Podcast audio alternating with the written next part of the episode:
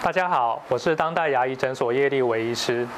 敏感性牙齿的主因包含了蛀牙，以及因为牙周病所造成的牙根外露、牙龈萎缩。蛀牙以及牙周病，同时也是国人两大口腔疾病。针对蛀牙的处理，通常我们会看剩余的齿质结构以及蛀牙的深度，决定最后修复的方式。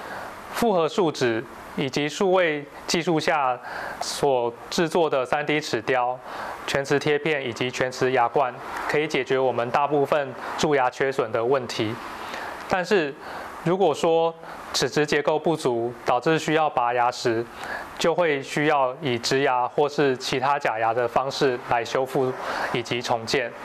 建议整个疗程完成后，仍然需要维持良好的口腔卫生，以及做定期的口腔检查，这样才能长保我们治疗的成果。